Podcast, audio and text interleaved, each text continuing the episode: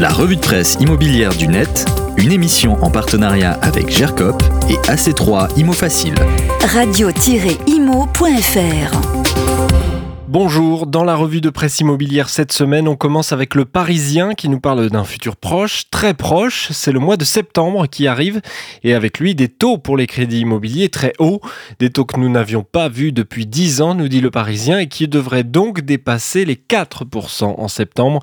Les premiers à franchir ce fameux palier seront évidemment les primo-accédants, mais fin 2023, tout le monde sera à 4% sauf les meilleurs meilleurs dossiers qui resteront en dessous. C'est ce que rapporte Maël Bernier, porte-parole de Meilleur Taux dans les colonnes du quotidien. En cause une production du crédit qui s'effondre à 12,2 milliards d'euros hors renégociation en mai, selon les derniers chiffres de la Banque de France, relativement stable par rapport au mois précédent, mais 45,9% de moins qu'un an auparavant. En cause aussi l'envolée des taux qui évince du marché un certain nombre de Français. Un éclairage intéressant cependant dans le Parisien avec ce banquier qui révèle que nous ne vivons pas une période anormale pour les crédits immobiliers, c'est une normalisation, confirme Pierre-Étienne Bevelet, directeur général du réseau INFI Crédit. On retrouve des taux qu'on avait en 2012, car depuis l'an 2000, les taux moyens pour les prêts à l'habitat ont d'ailleurs été au-dessus de cette barre des 4% pendant 8 ans. On continue de vous rassurer dans les échos avec cet article l'impossible crash immobilier. Euh, Jean-Marc Vittori revient sur ce qu'est un crash et pourquoi l'emploi de ce mot est peut-être trop important en ce moment. Un crash, c'est une chute brutale des prix d'un actif, en l'occurrence l'immobilier. Le mot est employé dans ce sens depuis la chute des bourses de Vienne et Berlin il y a un siècle et demi. Le crash de 1929 désigne la chute de 25% en une semaine du cours des actions à Wall Street. 87, c'était une chute de l'indice Dow Jones de 22,6% en un seul jour. Or, dans l'immobilier, la mécanique est différente, nous dit l'article. Pour la France, les commentateurs comparent parfois ce qui pourrait se jouer aujourd'hui avec les baisses de 2014 et 2009. Mais au début des années 2010, les prix de l'ancien avaient diminué, écoutez bien, d'à peine 7% en 5 ans.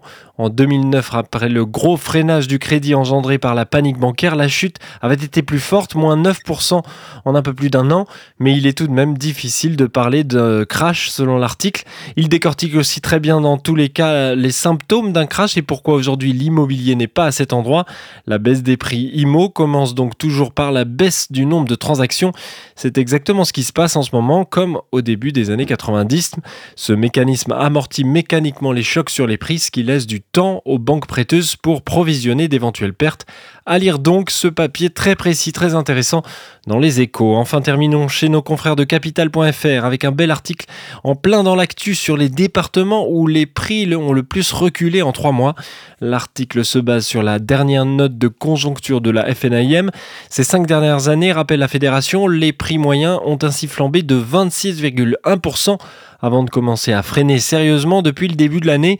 Ainsi, sur le trimestre mars à mai 2023, les prix ont reculé de 0,6%, détaille la FNIM. Un tel retrait n'avait jamais été observé depuis l'année 2015. Parmi les départements où les prix dégringolent le plus vite, euh, de nombreux se trouvent dans l'ouest, le Finistère moins 2,5%, la Vendée moins 2,6% ou encore le Maine-et-Loire moins 2,4%. Ils font ainsi partie des territoires les plus impactés. Euh, plus à l'est, les reculs sont également notables en Haute-Loire, moins 2,6%, dans les Alpes de Haute-Provence, moins 2,9% et dans le Rhône, moins 2,7%. Le classement complet sur le site et tous les liens vers les articles, vous les retrouvez dans le podcast de la revue de presse de Radio Imo. La revue de presse immobilière du net, une émission en partenariat avec GERCOP et AC3 Imo Facile. Radio-imo.fr